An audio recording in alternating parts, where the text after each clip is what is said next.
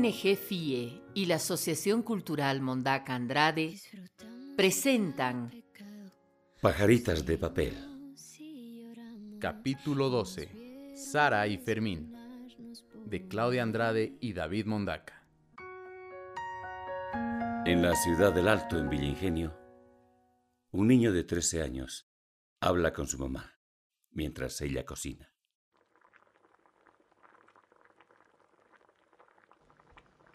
Mamita, ¿sabes que tengo un amigo en la escuela que se llama Fermín? Te he hablado de él ya varias veces. Ay, sí, hijito. Claro, con el que haces esos dibujitos de barcos en el mar. Bien educado, me acuerdo. Exacto, él mismo. Em, ¿Sabes que empezó a faltar a clases? La maestra le ha dicho, Fermín, si te sigues faltando, tendrás que dejar la escuela. Y es que él no tiene mamá. Y su papá trabaja lejos en Santa Cruz. Apenas les manda platita a su hija mayor y a él. Mi amigo está a cargo de su hermana mayor. Si sigue así, creo que perderá el año. Y la hermana no se ocupa. Mm, sí, es bien bonita. ¿El Fermín tiene tu edad o es menor?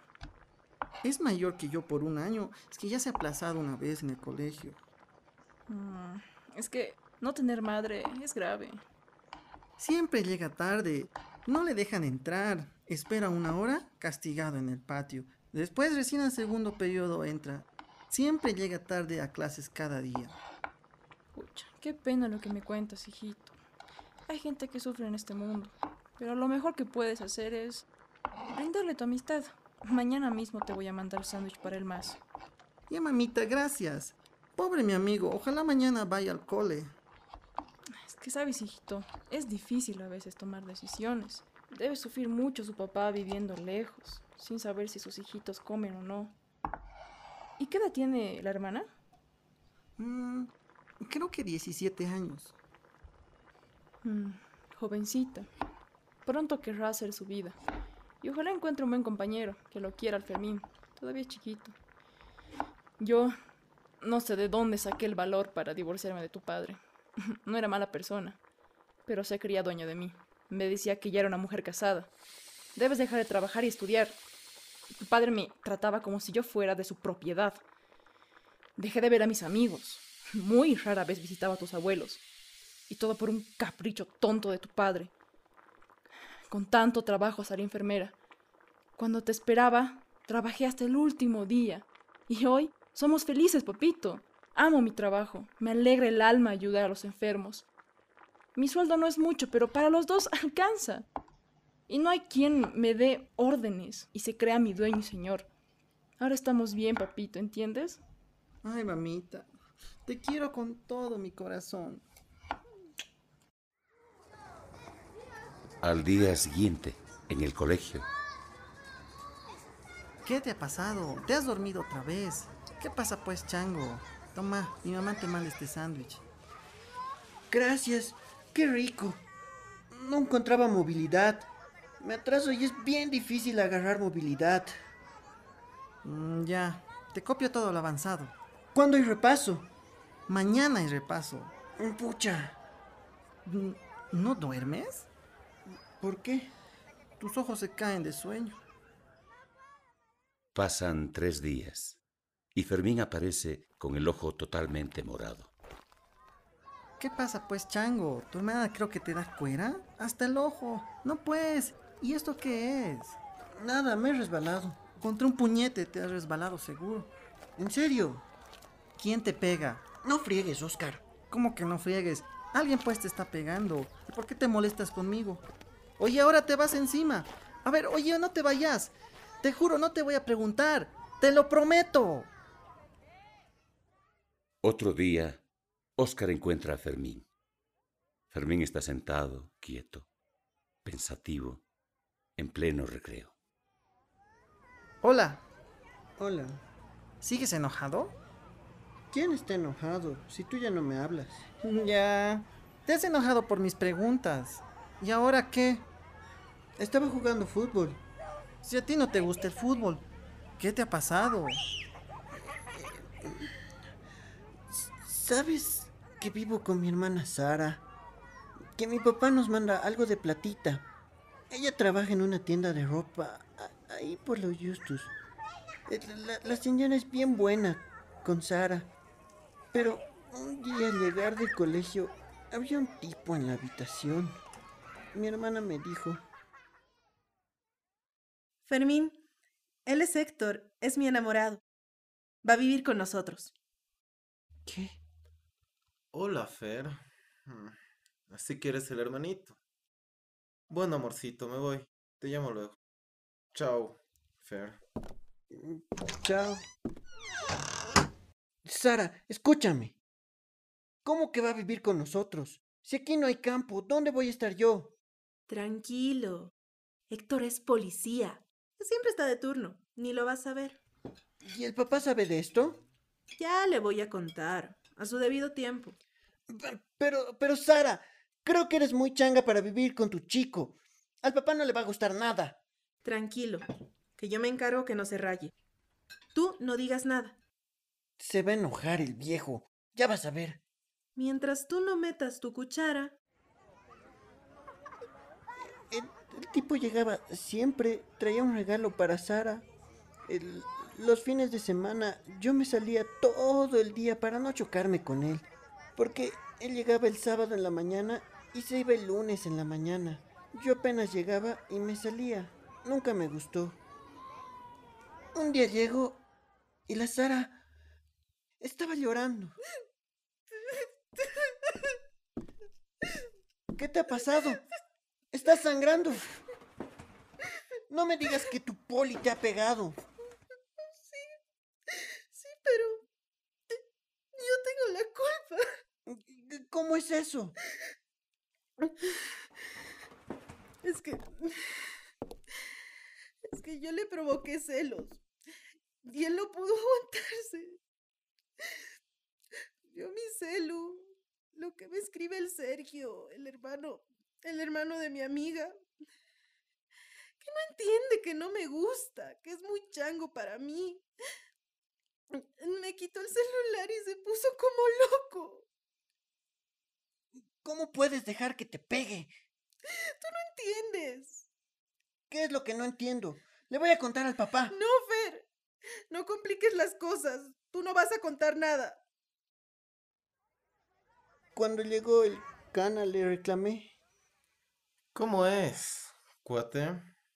¿Cómo le vas a pegar así a mi hermana? ¿Qué te pasa? Feto de mierda. ¿Qué me estás diciendo? Si quiero le pego, pues. Es mi mujer. Y a vos más, carajo. Desaparece de mi vista, mierda.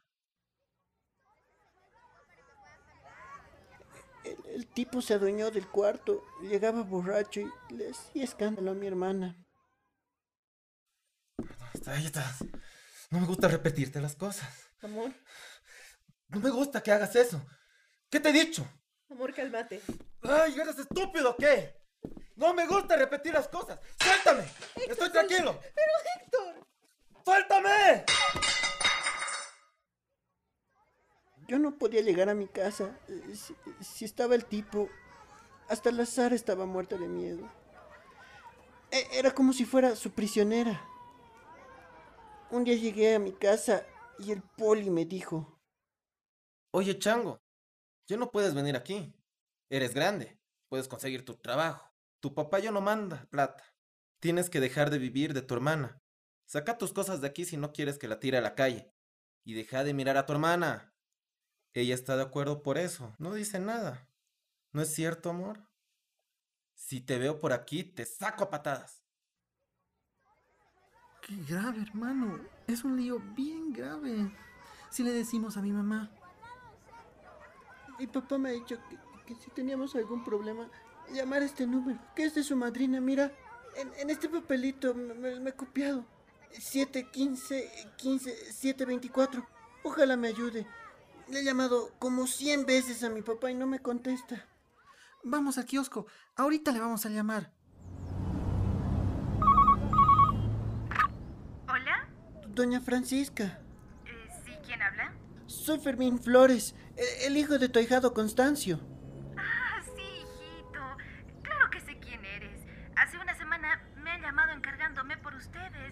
¿Cómo están? Tu hermana tenía que llamarme para que vengan a almorzar. Madrina, Tenemos un problema grande. Creo que mi hermana está en peligro. El tipo con el que vive le he quitado todo su celular. No puedo comunicarme con ella. Y tampoco puedo ir a la casa. Ayúdenos, por favor. Ay, qué barbaridad. Tranquilo, hijo. Cálmate. Anota mi dirección. Toma un radiotaxi, vente a mi casa rápido. Yo voy a pagar todo. Eh, anota. Es en la avenida Sánchez Lima, edificio Valentina, piso 2, departamento 202. Te voy a estar esperando. Madrina, gracias.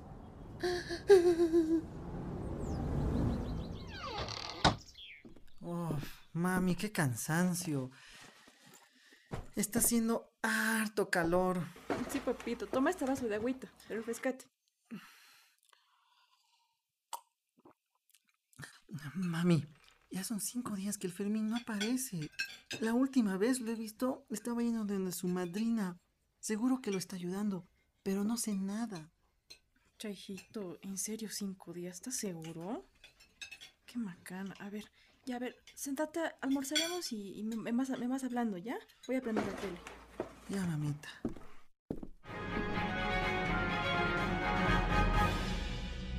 Se desconoce aún la identidad del feminicida. La víctima, Sara Flores Yupanqui, de apenas 17 años de edad, quien falleció hace dos días por impacto de bala. Los testigos dicen que su concubino era policía. Adelante con las imágenes. ¡Mami! ¡Mami! ¿Qué ha pasado, hijito? ¡Es la Sara! ¿Quién? ¡Es la Sara! El hermano del Fermín está muerta. Dios mío.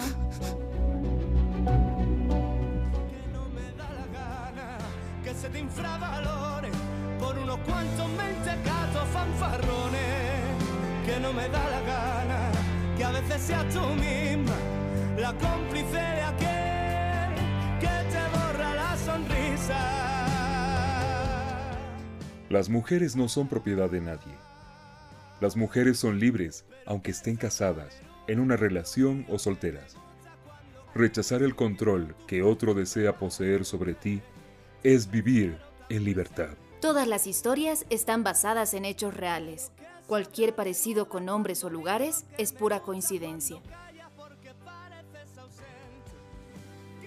La violencia de género es cualquier acción física, sexual o psicológica que cause daño a una niña o mujer. Si eres testigo de maltrato hacia una mujer, no lo encubras.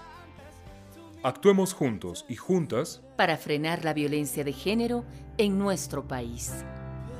Pero ¿qué sabrá Neruda cuando digo que me gusta cuando callas porque pareces ausente? Que yo prefiero el momento en que desatas tus palabras y voy sintiendo tu fuerza entre la gente. Te prefiero tan presente, tan real, tan insurgente. Te prefiero sin disfraces ni armaduras. Te prefiero huracanada